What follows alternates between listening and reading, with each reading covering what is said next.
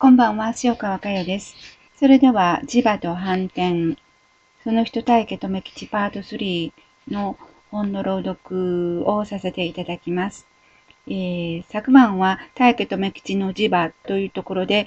えー、2つのポイントがありました。えー、大家とめ吉の磁場はどなたの心の中にも存在するということが一つと、もう一つは大家とメッキ地の磁場から流れる波動エネルギーだけが唯一、えー、プラスのエネルギーだということ、この2点をしっかりと押さえてくださいということです。えー、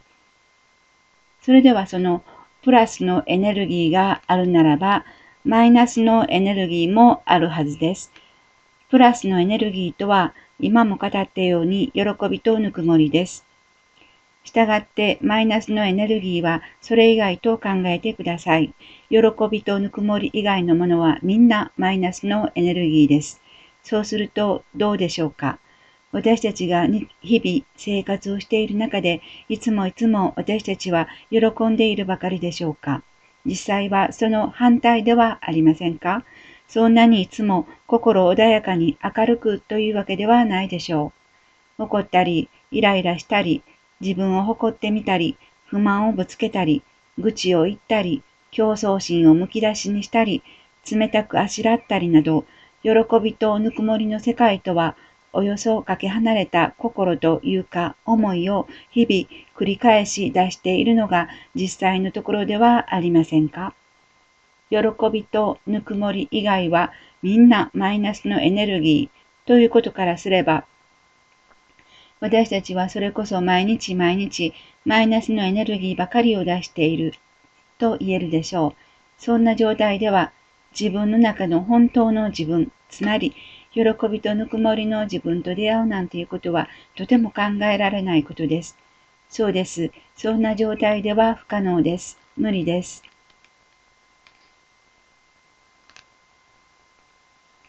しかし、そのような私たちであっても、たった一つだけ本当の自分と出会うことができる方法があるんです。それは自分が出してきた、そして今も出し続けているマイナスのエネルギーをプラスに変えていけばいいんです。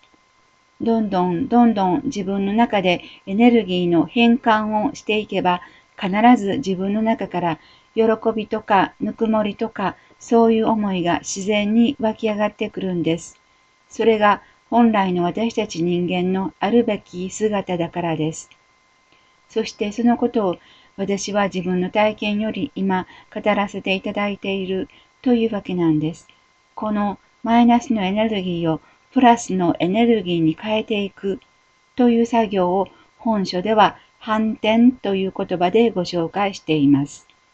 マイナスのエネルギーをプラスのエネルギーに変えていく。これを反転と言います。私は正しい手順、えー、正しい手順というのは、えー、この磁場と反転という本を読み進めていけばお分かりになります。えー、この正しい手順を素直に組んで、大家留吉の磁場に心を向けて反転と思いを発信していけば、いつでも、どこでも、誰でも、マイナスのエネルギーをプラスのエネルギーに変えていけることを知っていただきたいと思っています。そしてそれが真実の世界、いわゆる本当の自分の世界を知っていく唯一の手段だと知っていただきたいんです。どんどん大家留吉の磁場に心の針を向け、合わせて、そして反転力を高め、いわゆるマイナスのエネルギーをプラスのエネルギーに変えていく、えー、そういう反転力ですね。それを高め、強めていく方向に進んでいかれたら、どなたも必ず本当の喜びと幸せに出会えます。そして生まれてきたことに本当にありがとうと心から思えるご自分に出会えます。繰り返します。本当の私たちの世界には喜びしかありません。それはどこまでも広がっていくぬくもりの世界です。今、その世界を大家留吉の磁場と表現しています。その世界から発信するものはプラスのエネルギーだけです。もう一度ここを読みます。本当の私たちの世界には喜びしかありません。それはどこまでも広がっていくぬくもりの世界です。今、その世界を大家とめ吉の磁場と表現しています。その世界から発信するものはプラスのエネルギーだけです。それではそのまま目を閉じて丹田呼吸をしてみてください。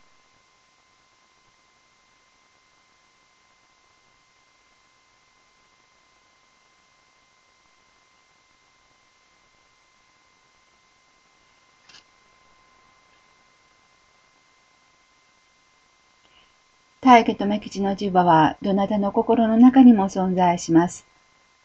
それは本当の自分の世界です。どうぞその大家と目吉の磁場、本当の自分